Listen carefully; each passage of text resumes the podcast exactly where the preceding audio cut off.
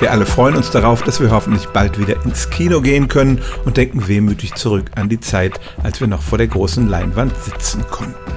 In dieser Zeit, nämlich vor ein paar Jahren, haben Forscher vom Max-Planck-Institut für Chemie in Mainz einen Versuch mit Kinobesuchern gemacht. Es geht hierbei um das sogenannte Volatilom. Das ist die charakteristische Mischung von Gasen, die wir beim Atmen ausstoßen. Dieses Volatilum schwankt von Person zu Person. Man kann daran zum Beispiel auch Krankheiten erkennen, aber hier geht es sozusagen um den kollektiven Atem eines Kinopublikums. Wenn sich der emotionale Zustand dieses Kollektivs ändert, dann kann man das in der Zusammensetzung der Luft sehen. Kinosäle haben ja eine zentrale Belüftung und die Forscher schlossen einen Gaschromatographen an das Lüftungssystem an, sodass sie die austretende Luft analysieren konnten. Und wenn zum Beispiel die Leute heftiger atmen in einer spannenden Szene, dann steigt für kurze Zeit der CO2-Anteil in der Luft an.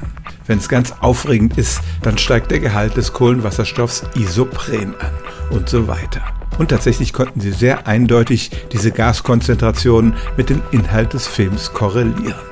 Sie schoben dann eine Arbeit nach vor zwei Jahren. Da schlugen sie sogar vor, dass man die Beurteilung der Altersfreigabe eines Films, also 0, 6, 12 oder 16 Jahre, sozusagen automatisieren könnte.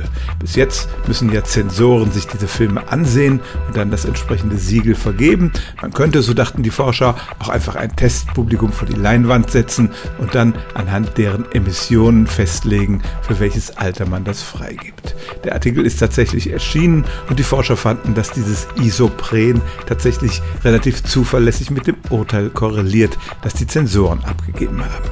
Ich glaube nun nicht, dass das wirklich von der FSK aufgegriffen wird, aber es stimmt tatsächlich, wenn man kontinuierlich die Zusammensetzung der Luft im Kinosaal misst, dann kann man daraus schließen, wie jede einzelne Szene des Films auf die Zuschauer wirkt.